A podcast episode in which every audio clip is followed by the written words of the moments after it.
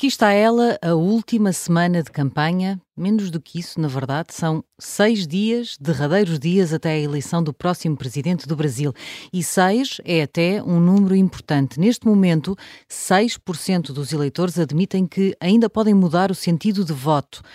Parece pouco, mas pode fazer toda a diferença. A distância entre Lula da Silva e Jair Bolsonaro nas sondagens está neste momento no limite da margem de erro, que é de 2%. Sim, a vitória pode mesmo cair para qualquer um dos lados. Já vamos olhar para esses números, mas também para o que marca estes últimos dias de campanha. Spoiler, spoiler alert, nem me saía bem esta expressão, não é a discussão de propostas e estratégias para o país, pelo menos tanto quanto deveria. E o problema é que o impasse que vive o Brasil não é só político, parece condenado a ser o país que já não é pobre, mas não consegue ficar rico. A expressão é do João Gabriel de Lima numa mensagem que trocámos a semana passada. Se os candidatos não debatem o que mais interessa, debatemos nós. Na segunda parte, vamos conversar com Zeina Latif, economista brasileira, autora do livro Nós do Brasil, Nossa Herança e Nossas Escolhas. Eu antecipo que será uma conversa ótima a não perder. Mas para já, Kátia, ponto de situação nas sondagens. Saravá, as sondagens estão é, exatamente como tu dizias, Sara, ali à beirinha do, do empate técnico.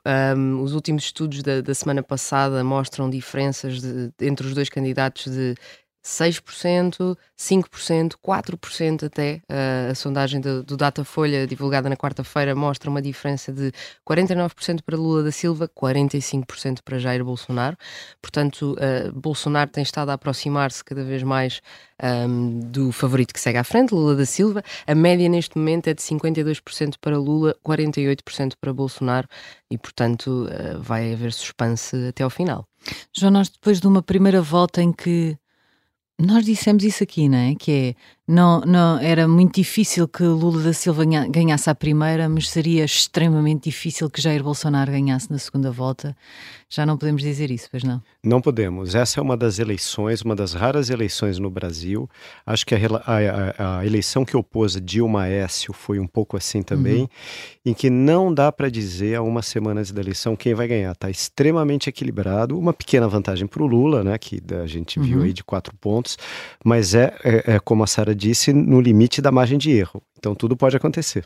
Vamos ver, vamos ter de aguentar este suspense até ao final, o que é uh, ainda mais difícil, pode ser ainda mais difícil para o futuro do Brasil, porque mostra de facto um país muito dividido em termos políticos. Nesta última semana, João, nós vimos os candidatos a tentarem emendar alguns erros que possam ter cometido uh, uh, nas últimas semanas, Lula com determinados públicos e Bolsonaro num determinado tom.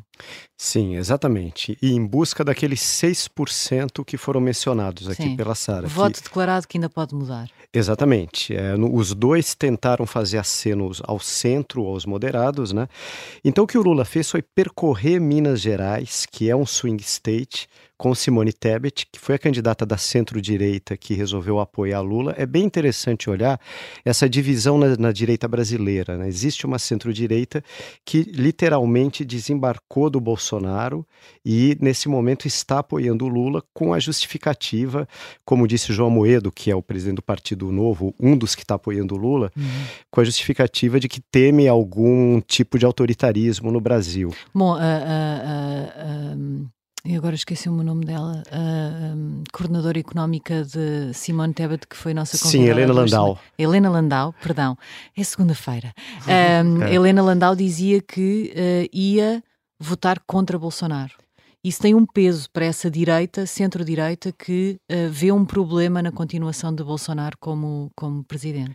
Sim, e é um gesto difícil, né? Uhum. Porque uhum. é, uma, é, um, é um campo, a gente poderia falar que Sim, seria. Sim, ela como... também dizia: Eu não gosto do PT, eu não é. queria ter de votar PT, mas não tenho alternativa. É, mal comparando, seria. Aqui a gente tem PSD e PS, né? Seria como se, vamos supor, o Chega chegasse no segundo turno com muita chance e o PSD ficasse dividido. Vou, uhum. Voto no PS ou voto uhum. no chega, né? uhum. né? Que é mais ou menos a correspondência das três forças políticas no Brasil. Certo. Então é muito difícil para alguém que foi de centro-direita e se opôs ao PT o, dia, o, tempo todo chegar e dizer: não, vou votar no PT. Uhum. E isso está acontecendo dramaticamente com uma grande parte da centro-direita brasileira. O João Moedo, com quem eu falei essa semana, uhum. que é do presidente do Partido Novo, que seria uma espécie de iniciativa liberal do uhum. Brasil, né? vai votar no Lula. Aí ele disse: é a primeira vez na minha vida que eu vou votar no PT, vai ser difícil para mim, mas é o que eu acho que deve ser feito. Então, então mas diria que Lula divisão. está a ser bem sucedido por força destes apoios a chegar a esse público? Eu acho que eh, sim, existe uma pesquisa do IPESP que mostra que uma faixa majoritária dos eleitores de Simone Tebet a acompanhou. Uhum. Acho que não é à toa que ela se engajou com mais força na campanha, quer dizer, se, se ela não iria contra os seus próprios eleitores, né? Então acho que isso é uma, é uma questão. Agora, essa centro-direita no Brasil, é importante dizer que ela ficou um pouco minoritária, né? Tanto que Simone Tebet, que, é a, que representa esse campo, ela teve apenas 6% dos uhum. votos, que aliás é justamente... Voltamos a falar em 6. É. o 6 vai ser o número mágico. Bolsonaro uh, uh, também está a tentar fazer esse exercício, mas vemos-lo sobretudo na maneira como foi adaptando o seu discurso por exemplo, em relação às mulheres. Sim, ele foi. O Bolsonaro teve uma grande. Lula deu a Bolsonaro uma grande chance, não indo aos dois debates que estavam marcados uhum. no SBT e na Record, na sexta-feira e no domingo, o que transformou os debates em entrevistas coletivas, né? Uhum a audiência cai muito quando um dos candidatos não vai, mas por outro lado, outro candidato tem antena aberta. Antena aberta durante um tempo enorme de televisão. Uhum.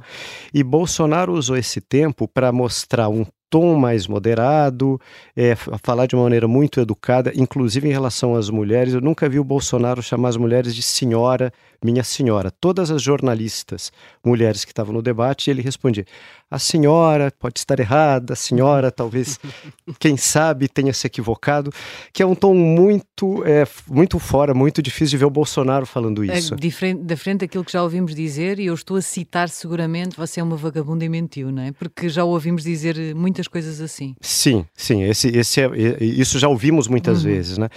E, e, e, e, Bolsonaro, a única coisa que ele não fez no debate foi garantir que respeitará o resultado das eleições, qual, qualquer que seja. Quando foi perguntado disso, ele disse: não estou moderado, educado. como ele, como, mas... como ele foi treinado, mas não, vamos ver o que o exército vai dizer, se as eleições serão mesmo livres e justas. Uhum. Então é uma modera moderação no tom, mas o conteúdo não mudou tanto assim. Uhum. Vamos ver o que é que acontece. Está na hora de irmos aos prémios. Começamos com o mal da semana, o 7 a 1.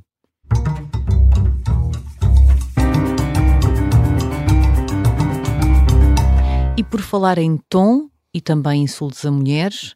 Uh, vamos ter de falar de Roberto Jefferson. Ouvimos aqui no noticiário antes do nosso programa que ele foi detido, mas respondeu com 20 tiros de fuzil e lançou duas granadas contra a polícia. Ele tinha, uh, ele está a ser processado e está a ser investigado por uh, incitação ao crime, por estimular a população a invadir o Congresso e atacar as instituições como o STF, entende que não está a ser justamente julgado e investigado e por isso decidiu que não aceitaria ser uh, detido. Kátia, uh, vimos aqui um presidente Bolsonaro em dificuldades porque Jefferson sempre foi um apoiante de Bolsonaro e ele tentou muito distanciar-se.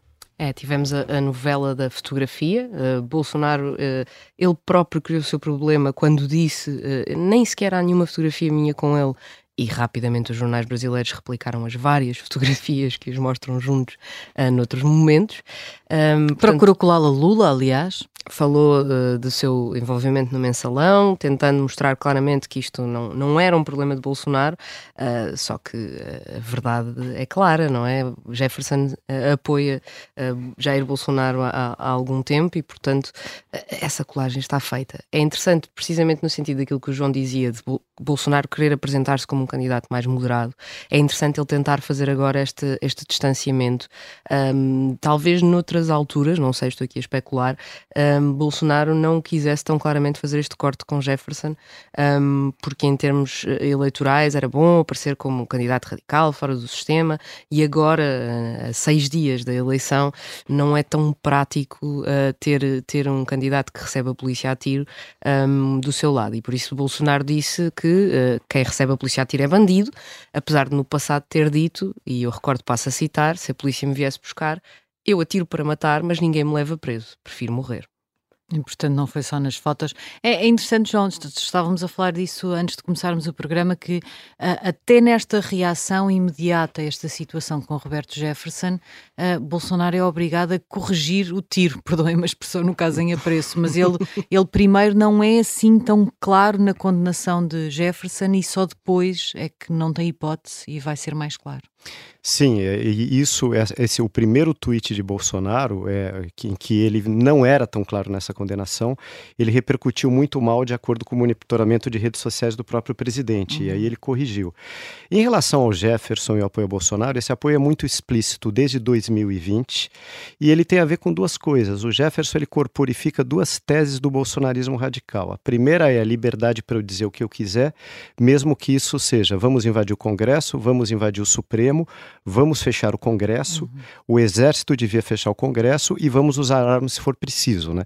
Esse é o tom dos tweets e da, da atuação em redes sociais. E que... também, João, deixe-me só lembrar que uh, a juíza do Supremo Tribunal é. Uh, vagabunda, prostituta e, e arrombada.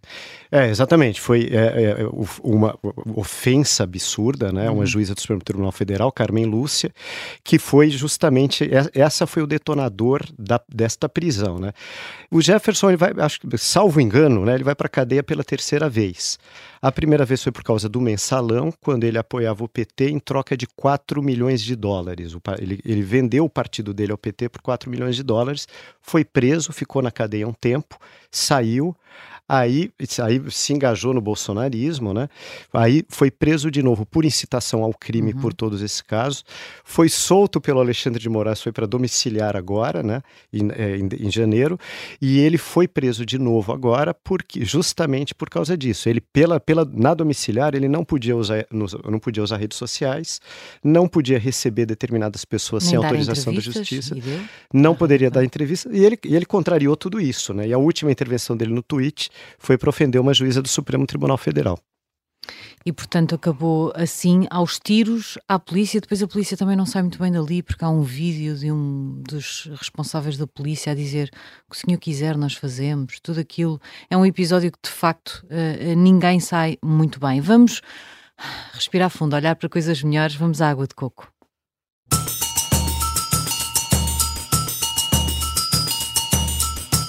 Kátia, encontraste ainda assim nesta campanha difícil eh, uma água de coco para atribuir? Foram muitas horas de pesquisa intensa. não estou a brincar, não foi preciso assim tantas. Mas uh, achei interessante, uh, encontrei uma, uma peça da CNN Brasil que destacava que um, ehm, nos últimos dias, tanto precisamente por causa provavelmente destes 6% que vão ser tão decisivos na eleição, um, ehm, os dois candidatos têm uh, falado sobre a abstenção e têm tentado mobilizar os eleitores para que vão votar. Um, ehm, na quinta-feira passada, Lula da Silva disse que o seu primeiro objetivo principal era tentar diminuir o número da abstenção e convencer as pessoas a votar, portanto, uma mensagem positiva.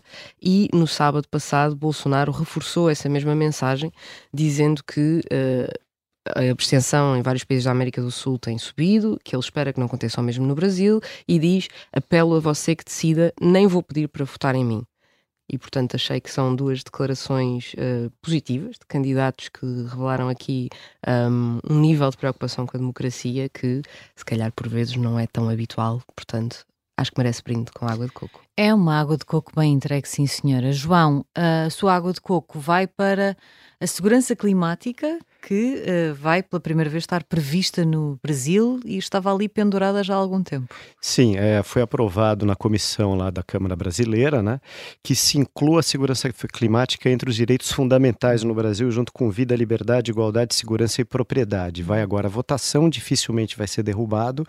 E isso é importante porque é uma mobilização muito grande da sociedade civil brasileira em relação a esse tema desde a Rio 92. É algo que está há muito tempo em pauta, está 30 anos em pauta. E, e, e é importante porque isso atravessa governos, alguns mais favoráveis à questão climática, Collor, Fernando Henrique e Lula, outros negligentes com a questão climática, como Dilma, e outros meio contrários à questão climática, como Bolsonaro. Então, independentemente do governo, a sociedade civil brasileira sempre teve mobilizada em relação a esse tema, e agora muito dessa sociedade civil vai estar no Egito, na COP27, daqui a duas semanas. E é sempre, eh, nós falamos muito sobre a questão climática porque o Brasil tem a Amazónia e porque a questão climática é importante para os brasileiros, temos, temos falado sobre isso, mas depois vemos coisas a acontecer na Amazónia e, pelo menos a esta distância, corrija-me se, se estivermos errados aqui a partir de Portugal, não parece haver assim uma mobilização tão grande para travar os problemas. Isto é um paradoxo que faz sentido? É um paradoxo que faz sentido. Eu acho que são duas coisas bem interessantes. De um lado, você tem uma mobilização da sociedade civil organizada. Uhum.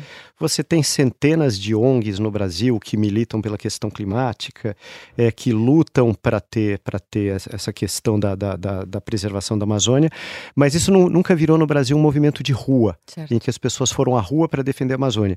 Isso no Brasil é paradoxal, porque no Brasil as pessoas adoram ir à rua para protestar, uhum. para reivindicar coisas. O Brasil é um país de é, a política leva multidões às ruas. Né? Nesse caso, curiosamente, não leva. É, é, de facto um paradoxo interessante. Vamos ao prémio ridículo da semana, vamos ao Fala Sério.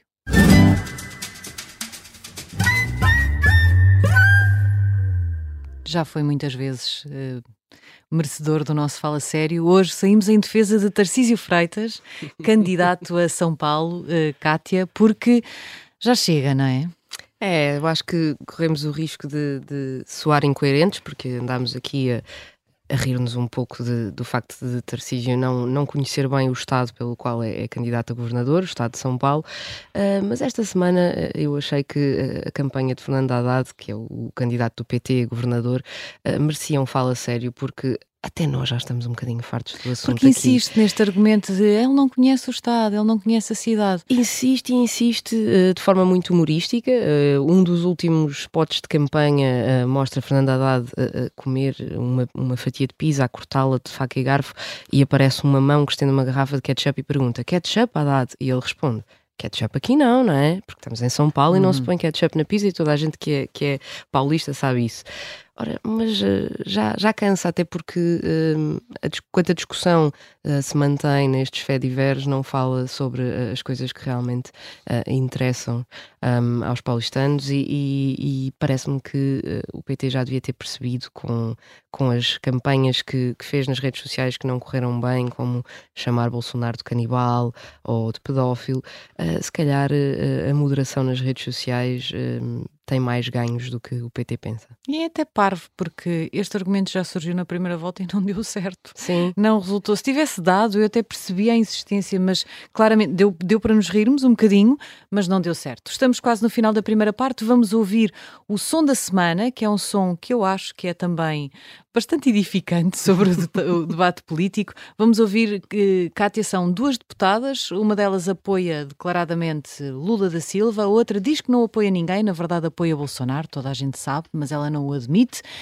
Vamos ouvir. Eu queria que você tivesse com o presidente Lula, mas você optou por estar com Bolsonaro, mesmo fingindo que está neutra. Eu sou mãe, Raquel, você também é mãe, e a gente sabe que neutro só sabão de bebê. A gente tem que ter posição, tem que ter lado. Neutro só sabão de bebê é mesmo assim. No Brasil também não estou a ver outra maneira, mas a verdade é que há uma série de candidatos que estão a tentar manter uma neutralidade. Não sei se a coisa vai dar muito certo ou se é essa a forma de chegar a todos os públicos. Hoje junta-se a nós Zeina Latif, economista e autora do livro Nós do Brasil, Nossa Herança e Nossas Escolhas. Zeina Latif, seja bem-vinda ao Café Brasil. Muito obrigada por ter aceitado o nosso convite. Bom, eu que agradeço, é um prazer estar com vocês. Obrigada. Queria começar por perguntar-lhe o que, é que, o que é que explica, afinal, este impasse já tão diagnosticado ao Brasil, mas que parece impossível de ultrapassar? Bom, é, desculpa, você se refere a, a, a essa eleição agora? Não, Só não, pra... não, estava a falar Ou até não, o crescimento. extra, sim, estava a falar do, ah, do Brasil sim, como país, não é? Esta, sim, nós vimos aqui deste impasse claro. político também, é um impasse também difícil de resolver. Sim. Mas a minha pergunta tinha mais a ver com o Brasil como país, não é? O, o João Gabriel certo. Lima, na semana passada, tinha uma expressão ótima que é o, o Brasil é o país uh, uh, que, que, deixou de ser pobre, mas não consegue ficar rico. Uh, Muito o, bem. O que é que explica isto? Olha, é, a gente sabe que não existe um, uma receita de bolo, vamos dizer assim, hum. é, para países ficarem ricos, mas dá para a gente observar né, na, na, literatura econômica, na, na, pesquisa empírica, que algumas variáveis elas são chaves, né? E aí, acho que não tem dúvidas que o baixo investimento em educação, a atenção muito tardia do país com a educação básica, é, é a raiz do problema, na minha visão, e, e como historicamente a gente insistiu neste erro. Se pegarmos os dias atuais, é, apesar de o Brasil hoje ter um investimento em educação que é até comparável a países da OCDE, até ligeiramente superior, é, ou mesmo países parecidos, países vizinhos, o que a gente observa é que a qualidade do ensino é muito ruim. Então, houve uma preocupação com a universalização, o que é, foi um passo importante pós-Constituição de 1988, mas na prática nós temos muitos jovens fora da escola e aqueles que concluem, muitos é, exibem um grau de conhecimento em matemática, em português, em ciências, que não os prepara para a vida, não os prepara para o mercado de trabalho. Então, quer dizer que nós continuamos insistindo é, nesse erro. Mas porque ah, nunca houve vontade de mudar este, uh, este modelo no que diz respeito especificamente à educação? É, é, é isso que explica? Nunca houve vontade ou nunca houve capacidade de pensar uma estratégia global e, e, e para vários anos?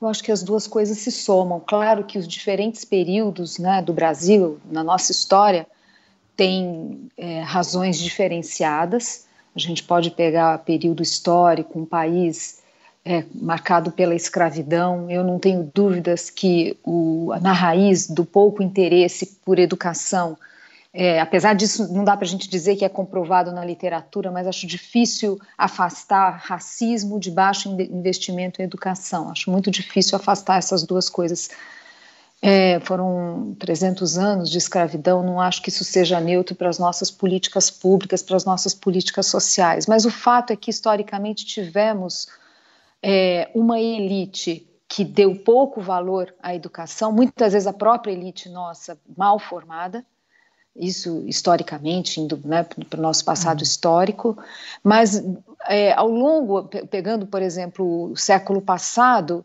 é, o Brasil é, se distinguia de outros países, já havia alertas sobre uh, o quanto estávamos descuidando da educação, às vezes em documentos oficiais mesmo, e, mas isso não se traduziu de verdade em grande esforço. Aqui, é, um elemento que eu acho que aí mais pe pegando assim a, o passado mais recente, o fato de não termos uma classe média homogênea, representativa é, a classe média no sentido da sociologia, quer dizer, um grupo com uhum. capacidade de pressão. É, o fato de não termos um grupo assim, que é usuário de serviços públicos, que tem seus filhos na escola pública, é, limita muito essa, essa pressão sobre governos, né? essa ação coletiva, aquilo que os, os, economistas chamam de ação coletiva. Então, temos, por exemplo, um país que foi dos que mais teve escolas, né, período mais prolongado de escolas fechadas na pandemia, porque isso não era um tema para uma boa parte da sociedade e justamente aqueles que poderiam se mobilizar, né? O João falou lá do, da, do brasileiro que vai às ruas e protesta. Pois é, a gente não teve protesto para abrir escola, porque os filhos da elite estão em escola privada. Zaina falava aqui de, desta classe média ser muito residual. Um, o que é que acha que explica isto? É o, o, modelo de desenvolvimento económico que os vários governos foram adotando ao longo dos anos que não, que não conseguiu um, aqui criar uma, uma, classe média, desenvolver o país ao ponto de haver uma, uma classe média forte e, e, e, que, e que não mantenha o país preso entre essa elite e, uma grande massa uh, de pobres. O que é que falhou aqui em termos ah, de. Olha, de novo a gente volta na questão da educação, porque você não consegue criar uma massa preparada para o mercado de trabalho de verdade né, uhum. com capacidade de aumentar a sua remuneração. Não é só obter vaga, né, obter é, emprego, mas é também ter empregos com boa remuneração. Então, por exemplo, quando a gente olha a elevada informalidade no Brasil, que na verdade ela é, é, é elevada em outros países é, é, de renda média também é elevada, mas enfim, a informalidade no Brasil, muitas vezes a gente associa ao fato de termos aqui muita burocracia, regras muito complexas e impostos e que acaba uh, estimulando a informalidade, mas é muito mais do que isso. A informalidade é muito associada à baixa qualificação da mão de obra. Né? Então, é, claro, a gente pode discutir aqui o modelo de crescimento do país, mas sempre quando a gente começa a analisar um tema, com frequência isso nos remete ao investimento tardio, é, a preocupação é, tardia com educação e que, como eu disse, até hoje a gente continua errando na gestão da educação do país. É, eu queria aproveitar. É, bom, primeira coisa que eu queria era cumprimentar a Zena pelo livro. É um livro que eu recomendo para quem quer entender o Brasil, é, morando no Brasil ou fora do Brasil, sendo brasileiro ou não sendo brasileiro. É fazer uma pequena correção. Eu acho que, salvo engano, essa frase, o país que deixou de ser pobre, mas não consegue ficar rico, eu tirei de algum, de algum ponto do livro da Zena. Ai, caramba, estamos aqui a fazer já citações cruzadas. É. E, mas o que eu queria perguntar, e aí é, tem essa questão da educação, o livro tem todo um diagnóstico de oportunidades perdidas pelo, pelo Brasil.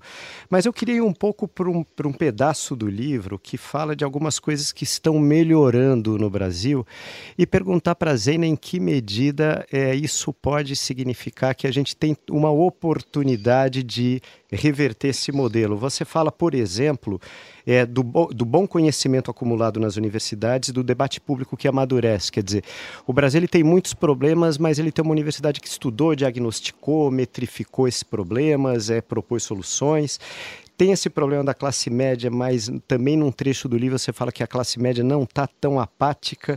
Eu queria que você falasse um pouco desses pontos é, que parece que está melhorando um pouco. Um, é, um, um país que cometeu tantos erros históricos está melhorando um pouco. É, é, olha, eu, eu, vejo esses elementos, coloco também a, a, questão de ter hoje, apesar disso não estar refletido nessa eleição presidencial, mas a gente, a gente vê sinais de mais concorrência na política, a gente vê lideranças importantes nos estados, que aí vai criando, na minha visão, nomes para futuras disputas presidenciais. Eu acho que tem esses sinais. É, é, tem um lado triste dessa divisão do país, aliás, é muito triste, muito preocupante. Aliás, esse é um fator que, que, que me deixa muito preocupada pelas implicações na política e na, na, e na, própria agenda econômica. A gente já pode falar mais sobre isso depois. É, mas, de qualquer forma, mostra uma, uma sociedade que anseia por maior participação, mostra também uma sociedade é, mais exigente. Então, tem também um lado interessante, quer dizer, eu acho que o, o saldo final da divisão é, é, muito ruim e muito preocupante, mas ao mesmo tempo tem um, um, lado, procurando ver algum lado positivo nisso tudo, pelo menos mostra uma sociedade inquieta e que deseja maior participação e que quer prosperar. É, então, tem, eu acho que isso pode no futuro, né, uma energia bem aproveitada, vamos ver se ela pode ser bem aproveitada, poderia gerar é, alguma, algumas boas novidades na política, mas enfim, hoje, hoje a gente não consegue afirmar isso.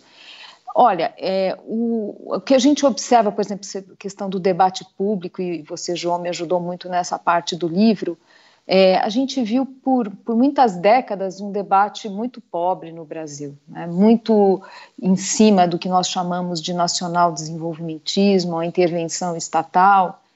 E hoje, quando a gente olha o, o, debate público, ele é muito mais arejado, mesmo nas universidades, onde sempre predominou é, essa visão mais intervencionista, hoje a gente já vê outro tipo de, de pesquisa mais conectada com as tendências internacionais. Quer dizer, o Brasil, um país que foi tão aberto no passado, se tornou nas últimas décadas um país muito fechado.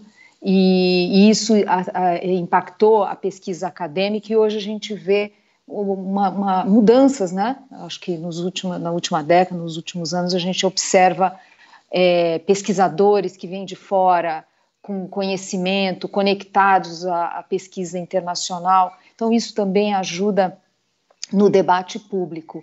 Não, não, tem muito, tem uma estrada aqui ainda para se percorrer, claro, mas é, é, eu vejo esse movimento e dentro da própria sociedade, quando, vê, quando a gente vê, por exemplo, esses valores da nova classe média, principalmente evangélicos, que desejam empreender, por exemplo, que desejam uma ação estatal mais eficiente, tudo isso é, traz ali alguma, alguma esperança. Mas eu confesso que é, esse ano eleitoral está tá, tá, tá muito difícil, né? porque a gente aumenta a divisão da sociedade e todas essas perspectivas de melhora parecem que ficam adiadas. Né? Já, já, já percebemos que tem uma tristeza quando olha para esta divisão e para a forma como o debate político tem acontecido. Uh, o que é que impressiona mais? Uh, uh, o extremismo no, no, debate político a agressividade no debate político ou a pura e simples falta de discussão séria sobre medidas concretas, estratégias para o país nas várias áreas necessárias? Ah, essas coisas andam juntas, né? São os dois lados da mesma moeda. É, isso é um tema que eu discuto no livro, né? O tempo todo é, é, é, alimentando essa políticos alimentando essa divisão da sociedade não é de agora o que acontece é que agora está mais agudo e mais até que na campanha passada né, ou na, na, anterior quer dizer a, a, gente conseguiu ter agora uma campanha pior que a de 18 pior que a de 14 muito mais agressiva e óbvio é, não fica o espaço político para o debate de propostas. Né? Havia uma expectativa de analistas políticos que a economia seria um tema importante nessa campanha, mas aí, como com tantos artificialismos que foram feitos pelo governo, e também, claro, tem algumas coisas do cenário internacional que ajudaram o país, tem fatores estruturais, como, por exemplo, reforma trabalhista, algumas reformas estruturais que dão alguma resiliência à economia, mas o fato é que, com tanto impulso artificial, que, de novo, mais uma vez isso acontecendo, a gente viu isso acontecer de forma vergonhosa em 2014, de novo temos isso, sem que as instituições é, reajam, e aí gera um ambiente artificial na economia, tanto na inflação quanto na atividade econômica, e aí afasta o espaço para debater é, crescimento econômico, é, o crescimento sustentável, o crescimento inclusivo, que são sim anseios da sociedade, mas fica hoje tudo muito congelado nessa pancadaria. e o que. O, ah, não, não, não, não, termine, termine. O raciocínio. Não, e, e, o, e o, que, o que preocupa é, é que. Aí, bom, aí eu, eu falo mais como cidadã, não consigo fazer afirmações muito categóricas, mas olhando assim de uma forma geral, a impressão que fica é que a sociedade gostou da pancadaria. Né? As pessoas, no final, apreciam essa pancadaria. Não, não, não necessariamente, é claro, não estou falando da sociedade como um todo, mas eu acho que tem uma parcela mais radical que aprecia e isso alimenta ainda mais essa postura dos políticos. Então é realmente um quadro muito muito triste até para o país, em que em que a gente não discute os nossos problemas, e o grau de intolerância se torna insuportável. Né? Então, o, país não, não é um país hoje que a gente fala ah, é, é, é, gostoso, é bom viver no Brasil, é agradável, porque é um povo amigável. Não, eu acho que esse, esse, esse, a gente não tem mais esse quadro no Brasil. No, no, debate, no último frente a frente entre Lula da Silva e Jair Bolsonaro, um, houve uma jornalista que colocou uma pergunta sobre a educação e quais eram as propostas dos dois candidatos uh, sobre a educação. E se bem me recordo, a única coisa que foi falada foi a questão de uh, muitos alunos terem ficado sem escola durante a pandemia e Lula da Silva comprometeu-se com tentar uh, garantir que esses alunos agora recuperavam. Um, como é que vê estas propostas para a educação? Limitarem-se apenas a, a uma um, um, corretivo para, para um problema da parte de Lula uh, e da parte de Bolsonaro, uh, nem isso. É, o, acho que você já, já disse tudo aí. O fato de, de um, uma, um, um, ponto que é tão né, sensível, nevrálgico do país como a educação não receber atenção e isso não ser cobrado também, quer dizer, os eleitores também não atentos a esses temas. Hoje os temas são outros, né? É, e isso já diz muito sobre, sobre o país, né? Não dá para a gente querer dos políticos é, mais do que eles podem oferecer. No fundo, é um reflexo também da sociedade. Claro, eu não estou tirando, de forma alguma, retiro a responsabilidade dos nossos governantes de pautarem esses temas. É obrigação deles pautarem esses temas.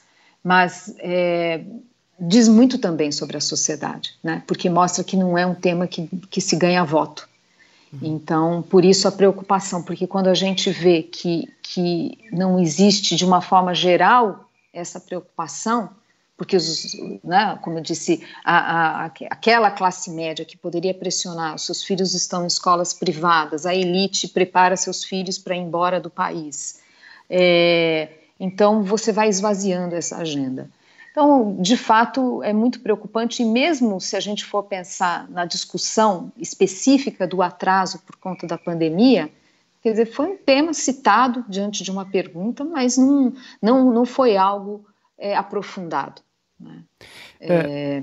Aproveitando a questão da educação e, e, mudando também um pouco de assunto, um, um, dos assuntos da semana passada foi uma, um áudio do empresário Luciano Hang, é, conhecido como Velho da Van, né?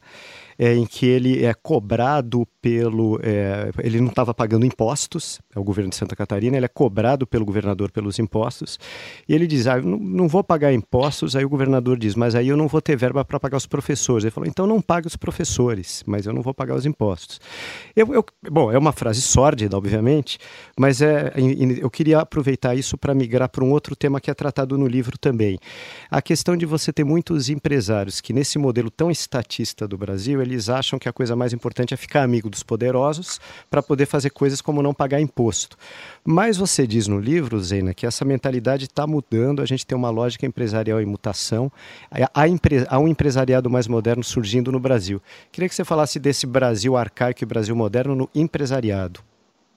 Ah, isso é importante, né? A gente tem um país que o patrimonialismo ele foi mudando a, a, a, sua feição, né? Seu modelo foi mudando, mas ele está aí. Ele mudou de forma, mas ele está aí e sobrevive. Mas ao mesmo tempo, é, e, e, que, perdão, e que é, é, é, um, é um, uma lógica em que vale mais a pena ter bons contatos com a classe política do que investir em inovação, em treinamento da mão de obra, em, em, em tecnologia, em gestão, né? Vale mais a pena buscar algum tipo de benefício, algum tipo de proteção.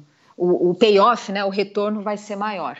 É, mas o que a gente observa, em parte, até é, de, de, empresários que têm uma, estão mais conectados com o debate internacional, né, estão mais de, é, conectados com, com discussões sobre sustentabilidade, inclusão, né, agenda ISD. É, o fato é que temos jovens com mentalidade mais empreendedora e que anseiam por, por é, uma ação estatal mais eficiente, um Estado é, que tenha maior zelo né, pelo uso do recurso público, mas também temos é, um, um, empresários muito preocupados com questões como democracia e, como eu disse, a agenda ISD. Então, é, e esse é um fator que me traz assim uma, alguma esperança, né, uma visão assim que, que olha tem tem tem uma dinâmica aqui que, que a gente vai ter que analisar, porque se a gente fosse analisando o Brasil do passado, ele era predominantemente um empresariado patrimonialista. E hoje a gente já não consegue é, é, é, resumir a isso. A gente observa novas lideranças do setor privado, muito engajados, inclusive, uhum. com agendas mais progressistas. O que me preocupa, quer dizer, por um lado eu vejo esses elementos que me trazem alento, o que me preocupa é serem movimentos muito lentos, e essa, essa eleição agora é, reforçando essa, essa ideia de movimentos muito lentos e que a gente vai agravando muito o problema. Que, né, quer dizer, você tem ali bons ventos, mas não, não fortes o suficiente para para avançar com a embarcação. Então, e isso me preocupa porque a gente vê, por exemplo, né, a elite, os filhos da elite indo embora do país. Você vai e, e nem é por, né, não é uma, não é uma questão econômica, é uma questão de qualidade de vida, é uma questão de é, daquilo que se anseia, né, por uma, uma vida melhor e aí essa, essa, esse fluxo de pessoas, é, investimentos que a gente perde, né, recursos que ficam fora, é, que poderiam estar sendo né, direcionados para um país a ser construído ainda. É, é um... Então, é, é, isso, me preocupa a velocidade. Né? Eu vejo essas sementes brotando, mas ao mesmo tempo uma preocupação com a velocidade de, desse movimento. Não só porque não se resolve o problema com a velocidade necessária, mas porque ele se vai agravando à medida que esse atraso se mantém. Zena Latif, Isso muito... sem falar da questão ambiental, né? Certo, que, é, que seria todo um outro uma...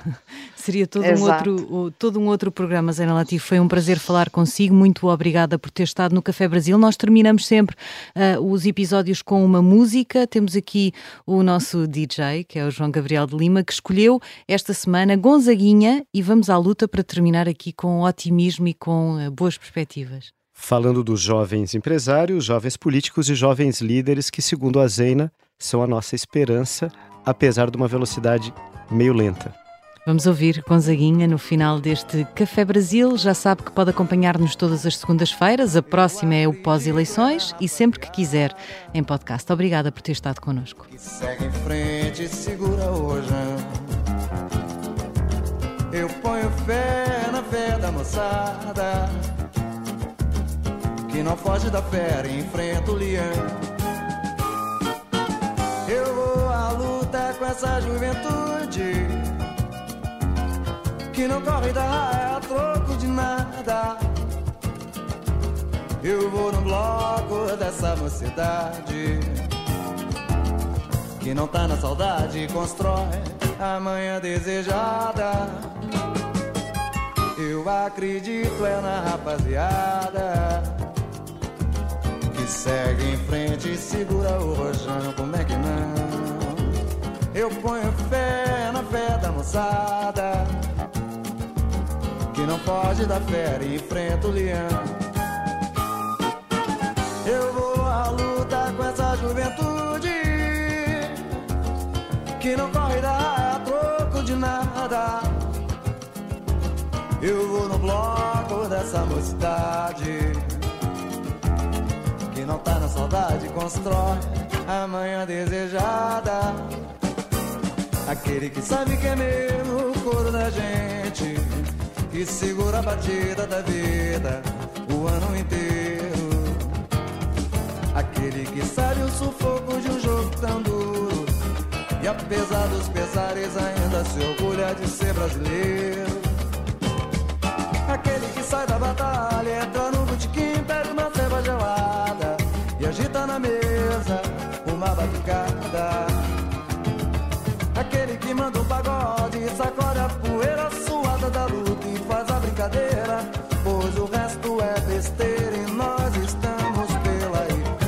Acredita na rapaziada que segue em frente e segura o rojão. Põe fé na fé da moçada que não foge da fera, enfrenta o leão. Eu vou à luta com essa juventude que não corre da raia a troco de nada. Eu vou no bloco dessa mocidade que não tá na saudade, constrói a manhã desejada. Aquele que sabe que é mesmo o couro da gente que segura a batida da vida o ano inteiro. Aquele que sabe o sufoco de um jogo tão duro e apesar dos pesares ainda se orgulha de ser brasileiro. Aquele que sai da batalha, entra no botequim, pede uma feva gelada e agita na mesa logo uma batucada. Aquele que manda um pagode, sacode a poeira suada da luta e faz a brincadeira, pois o resto é besteira e nós estamos pela aí. Eu acredito é na rapaziada.